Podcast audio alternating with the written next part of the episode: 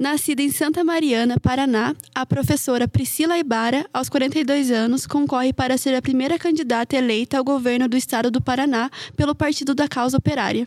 A professora de ensino médio tem como vice Alisson Coutinho, também do PCO. Meu nome é Letícia Camargo, eu faço parte do grupo PET Políticas Públicas da UTFPR e você está ouvindo o podcast Polifonia Especial de Eleições.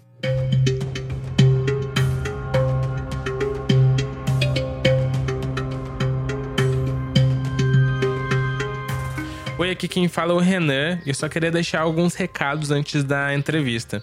Primeiro recado que eu queria deixar é que essa semana nós continuamos com a série de entrevistas com os candidatos ao governo do Paraná, na nossa parceria com o PET de Políticas Públicas aqui da UTFPR.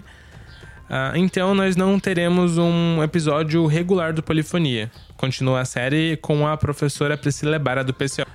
É, sobre os demais candidatos, as demais entrevistas, eu peço desculpa que a gente não vai conseguir apresentar todas, provavelmente. Mas a gente tentou, a gente está há quase quatro semanas tentando toda semana falar com a assessoria de imprensa de todos os candidatos. E seria muito importante que todos participassem, mas infelizmente eu acho que não vai dar. A gente vai continuar tentando até quarta-feira, pelo menos. Mas eu acho meio difícil agora na reta final da, da campanha.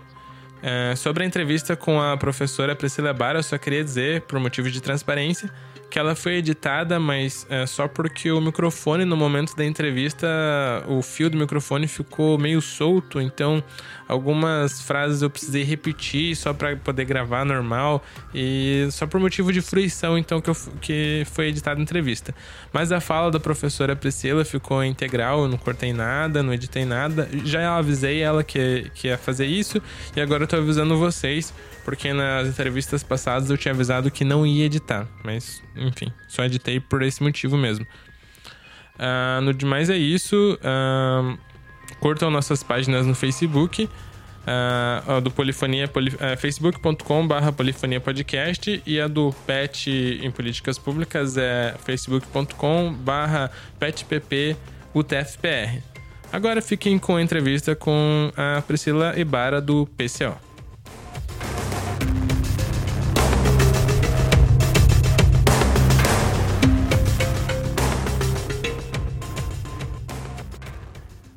Hoje então eu estou aqui com a Priscila Bara do PCO e a gente vai continuar a nossa série de entrevistas com os candidatos ao governo do Paraná. Tudo bem com você, Priscila? Tudo certo. Tudo certo. É, eu vou só explicar de novo como que vai funcionar a nossa entrevista para o ouvinte que ainda não está acompanhando. É, são quatro perguntas que foram elaboradas pelo grupo PET de Políticas Públicas, que é aqui da UTFPR, e as perguntas seguem a linha de pesquisa do grupo. Então, seria sobre saúde e assistência social, tecnologia e meio ambiente, educação e cultura, e a última seria sobre governabilidade. Uh, a gente pode começar então a entrevista? Sim. Ok, eu vou começar a ler então a de saúde. É, em face ao recente fechamento da UTI pediátrica do Hospital Infantil Valdemar Monastier, por conta da falta de contrato de prestação de serviço médico, falta de médicos concursados suficientes e de contrato de trabalho dos médicos e suas equipes de apoio, bem como a falta de insumos e exames, qual o modelo de gestão que será adotado no seu governo, levando em consideração o modelo de contratação dos médicos e equipe de apoio, forma de gerenciamento dos hospitais estaduais e o modelo de controle da qualidade do, dos atendimentos e serviços prestados à população. É, nós costumamos afirmar, né, o PCO, que nós estamos vivendo dentro de um regime golpista, que na verdade isso tudo que vem acontecendo com a saúde, entre outros, educação, cultura, é resultado disso. Então nós é, afirmamos que a, o, a única forma da gente combater é, toda essa precarização, principalmente da saúde e educação, é fazendo uma mobilização, né? Uma mobilização, cada um em sua categoria, né? No caso, mobilização dos estudantes, mobilização dos professores, a gente organizar a nossa luta para derrubar o golpe, né? A, o primeiro passo para tudo é derrubar o regime golpista no qual estamos inseridos atualmente, né? Né, que está caminhando até para um estilo, um, uma espécie de militarização né? O STF está militarizado agora, como bem sabemos, né? com esse assessor do Dias Toffoli sendo um general. Né? O, o, o Temer também ele tem um, o Etchegoyen, né? que a gente nota que ele praticamente toma as decisões. Então, a gente está vivendo um período tenso. Né? É, isso tudo, o, esse estado de governo eh, dentro de, do golpe em que estamos, ele está gerando é, essa essa, essa destruição da, do, do, atendimento público no geral, né? É, essa e, e, tende a piorar. A questão que estamos vivendo agora, ela está tendendo para uma piora porque é, o, corte, o corte dos custos, ela está relacionada com a PEC, né? Que foi uma das primeiras dos primeiros projetos que eles implantaram depois que do impeachment fraudulento da, da Dilma, essa PEC, que hoje é chamada de PEC da morte, que está resultando nessa precarização dos hospitais que foi falado, que você acabou de mencionar na pergunta. E é, se vocês forem pesquisar, o corte para o ano que vem está maior. O corte do, do, do custo repassado para a saúde e para a educação vai ser maior do que foi esse ano. Então, a tendência é piorar. É, mas se você fosse, for eleita, como que seria o seu modelo de gestão? Como que seria contratar mais médicos? Como que você cuidaria de, desse tipo de coisa? O PCO, ele, defende, ele é um partido revolucionário e ele defende o governo proletário, né, que iniciaria no socialismo e caminharia para um comunismo. O nosso, o no, a nossa defesa é a estatização, a estatização das escolas todas, né, das universidades e da saúde também. Aí o, o modelo que a gente segue, né, é, é, uma gestão tripartite que parte na saúde seria é, o, o espaço, o hospital ou a unidade de saúde seria gerenciada pelos médicos, pelos enfermeiros e pelo, e pelo pessoal que trabalha na, pelos funcionários da, desse espaço, juntamente com a população. Nós achamos que essas pessoas cuidando desses espaços espaços são as pessoas mais indicadas para o bem cuidado desse espaço, que são as pessoas que estão, que estão diretamente recebendo os frutos, né, o, os benefícios desse lugar. Então, nós somos contra é, colocada de alguém de fora da instituição. E sim que a gente defende a estatização desse espaço para repassá-lo para o poder do povo que está ali. Ok. A próxima pergunta, então, é sobre tecnologia e meio ambiente. É, o projeto de lei 527 de 2016, proposto por deputados da base do governo do Paraná, visa alterar os limites da área de preservação ambiental Escarpa Devoniana, reduzindo em 68% o perímetro atual da maior unidade de conservação paranaense. O projeto foi embasado com a justificativa de que promoveria o crescimento e desenvolvimento para a região, focando na geração de empregos que a exploração da área despendida, promovida pelo agronegócio, iria proporcionar tendo em vista o devido cumprimento das leis e compromissos internacionais ambientais em vigência no Brasil, como a senhora se posicionará e pretende promover o desenvolvimento e o crescimento econômico da região da Escarpa Devoniana, bem como em outras questões dessa natureza. O PCO está participando das eleições, principalmente com o intuito de denunciar as eleições como uma fraude, né? Eleições sem Lula é golpe. Nós estamos reivindicando a liberdade do ex-presidente Lula e estamos denunciando as eleições como uma fraude. E o regime golpista no qual estamos inseridos também. Nós acreditamos que o Lula, ele como um líder da população trabalhadora do campo, da cidade, como um líder sindical que ele foi e como a pessoa que ele é, vinda da massa também, um proletário, um trabalhador, nós achamos que ele é o único que consegue concentrar essas forças né, para fazer um movimento de massa para reverter ou uma tentativa de reverter a única tentativa, a única pessoa que tem essa condição. Tanto é que a burguesia, né, faz mais de dois anos que está trabalhando, tramando e manobrando para retirá-lo das, retirá-lo das eleições, como ocorreu agora. Nós acreditamos que a substituição do Lula por outro candidato é um, um, é entrar numa situação de estabilização dentro do regime golpista. Então a nossa luta contra o golpe é a luta para desestabilizar é, o regime golpista que está aí, né? Aí nesse caso é, não é só a, é, essa escarpa aí que está sendo afetada, né? É, o, o agronegócio, os latifundiários, a bancada ruralista, né, que está crescendo, principalmente depois do, do impeachment fraudulento da, da Dilma, a gente está vendo aí as ações deles, né? Não querem mais demarcar terras indígenas, né? O aumento do agrotóxico, agrotóxico nos alimentos, que foi, que foi através de uma lei que, tá, que foi sancionada esses dias aí, entre outros, né? Entre, entre essas questões tem essa situação de falarem que isso vai aumentar a, o emprego e vai, vai gerar emprego, desmatando e, e diminuindo né, a quantidade de, de terras, tanto dos indígenas quanto essas escarpas que vocês estão citando aí. Então, isso daí, é, a gente pode falar que a gente vai tomar uma decisão assim, que a gente vai fazer isso. Não vai. Sabe? Se algum outro político falar que vai fazer uma, alguma coisa, ele também não vai, porque isso daí está vindo lá de cima.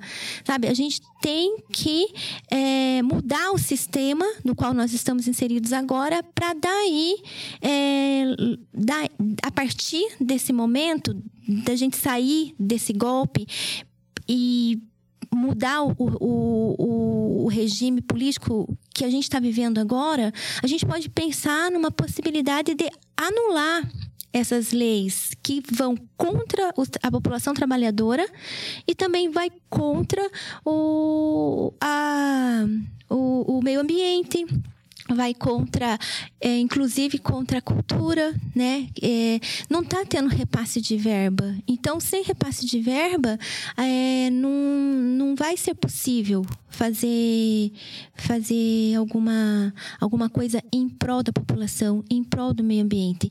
Isso tudo a gente ainda continua afirmando que a gente só vai conseguir fazer através de uma conscientização, uma mobilização e um, uma criação de, de comitês entre nós, né? Para a gente debater, juntar essas demandas e reivindicar, e reivindicar através de, de ações. A próxima pergunta é sobre educação e cultura. É, eu vou ler a pergunta.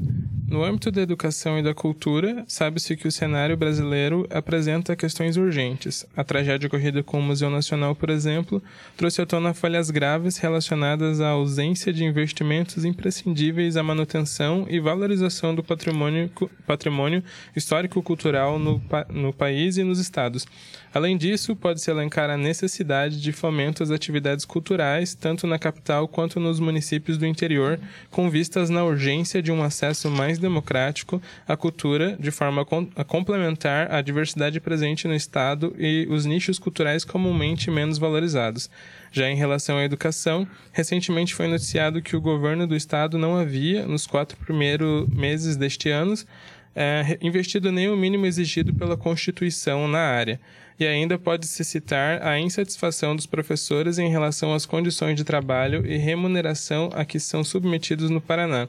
Considerando as questões apontadas, que modelo de gestão será adotado pelo seu governo no âmbito da cultura e da educação? É, a gente costuma dizer né, lá no PCO que o PCO é um partido que existe já há alguns anos, né? E tem um programa de governo desde 85. Então não é um partido eleitoreiro e o programa de governo do PCO ele não foi feito para essas eleições, nem para as eleições de dois anos atrás, assim. Dá um exemplo, né? Já existe há muito tempo. As pessoas, né, no geral, elas costumam, assim, colocar uma crença nas eleições, assim, que foge um pouco da, da realidade, foge um pouco do concreto, né? É, essas perguntas, né, que você está me fazendo agora, que foram elaboradas por uma equipe, né?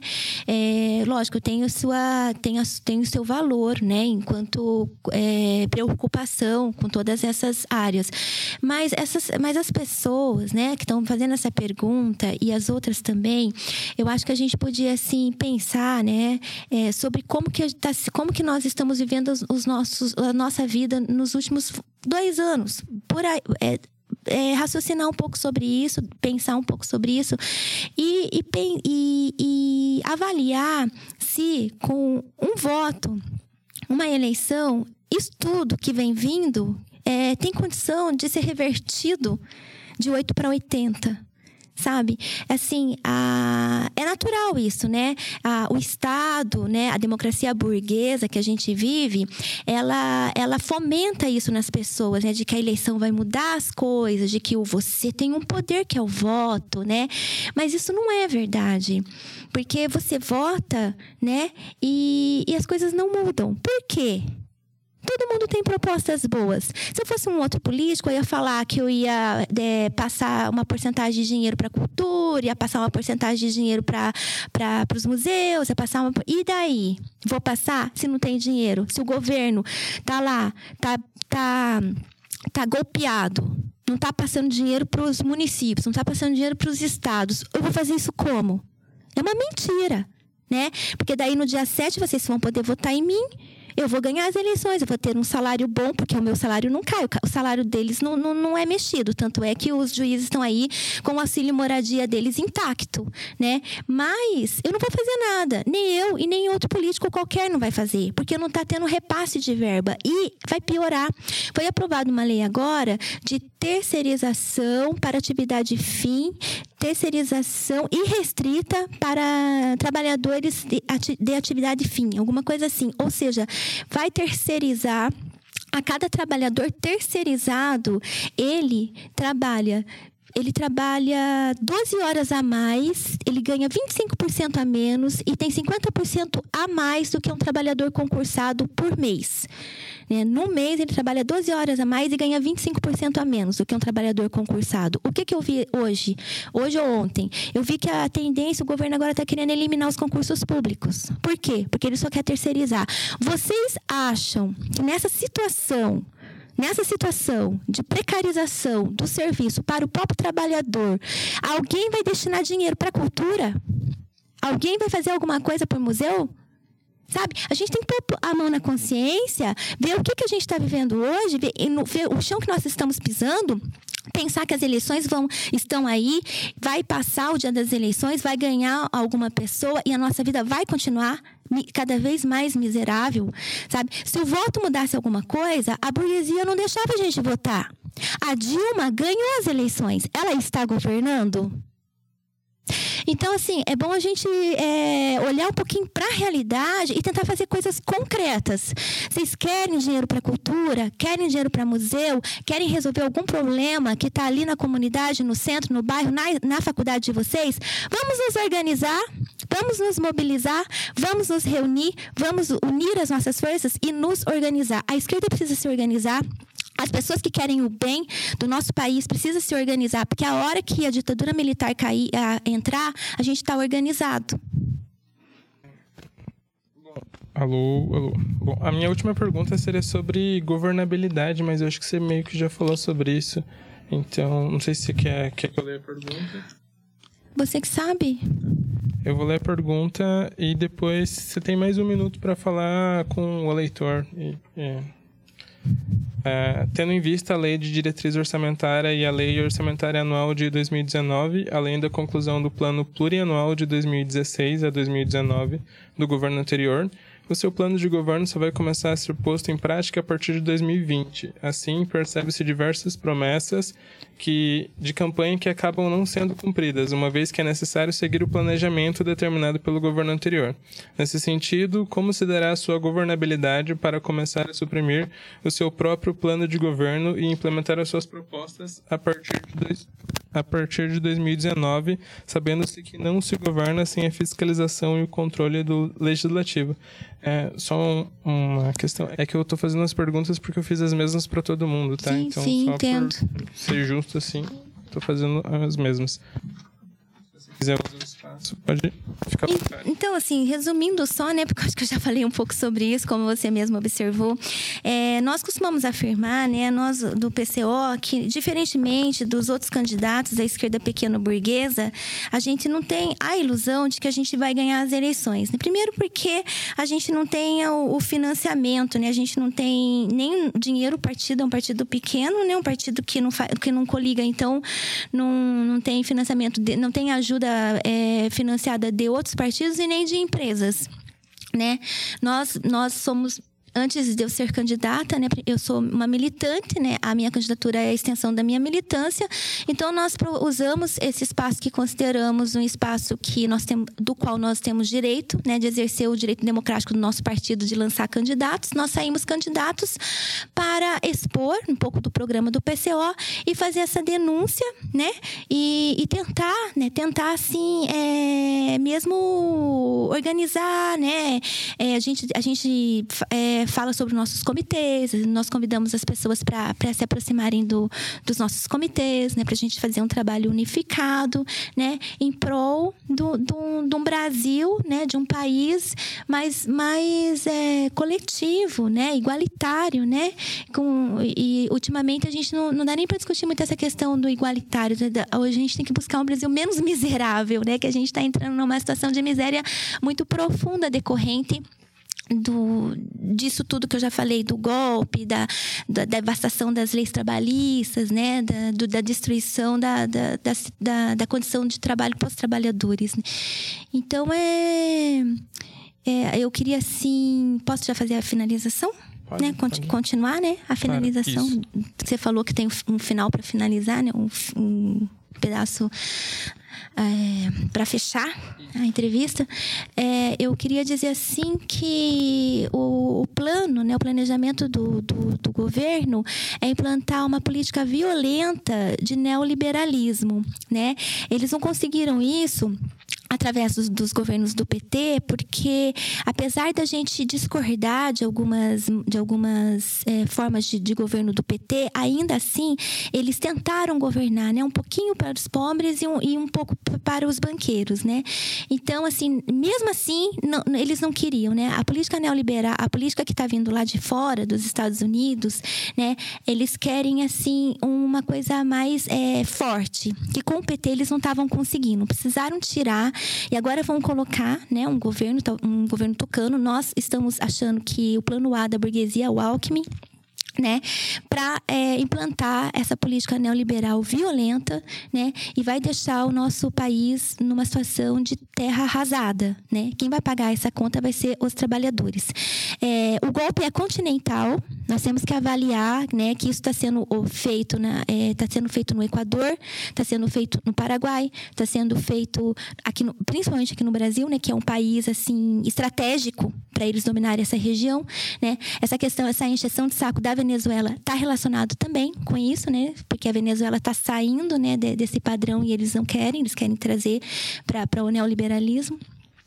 Então, eu gostaria assim de convidar, né, é, todos que quiserem conhecer um pouquinho mais a política do PCO, a acessarem as nossas análises. Nós temos análises semanais, é, internacionais e nacionais, e temos aulas é, longas, assim, quatro, cinco aulas sobre Revolução Russa, o que foi, como foi, sobre Stalin, sobre Lenin, sobre Trotsky, né? E fazemos esses debates marxistas toda semana. Né? Temos um um, um conteúdo bem abrangente né, sobre é, análise de conjuntura né, e sobre também aulas de revolucionários, aulas de história, né, que está relacionado com a nossa política, né, que o, o nosso partido é um partido, nós costumamos afirmar que marxista, leninista e trotskista.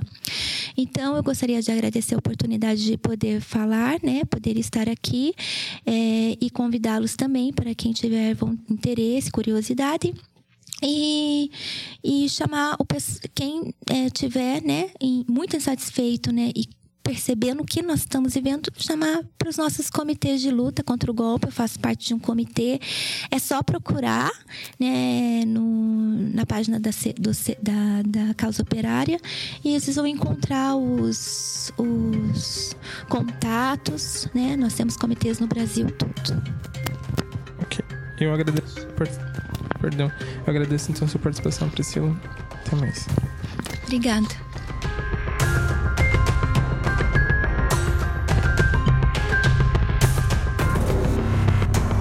Polifonia é produzido por mim, Renan de Oliveira, pela Júlia Rinaldin, pela Luciana Marque, sob orientação do Carlos Pegorski. O PET em Políticas Públicas é formado pela Priscila Martins, Cristiane Salas, Júlia Rinaldin, Miriam Cardoso, Gabriele Nogueira, Thaís Muraro, Jéssica Jarek, Mário Sangalete, Brenda Marques, Letícia Arcega, Letícia Camargo, sob orientação do professor Antônio de Oliveira. A arte da capa foi feita pela Chris Salas, do grupo PET. A trilha sonora é do Kevin McLeod, do site Incompetech. E nossos agradecimentos vão para o Getúlio Xavier, nosso amigo jornalista, que nos orientou em como produzir essas entrevistas, e aos candidatos que cederam as entrevistas. Por enquanto é isso e até a próxima.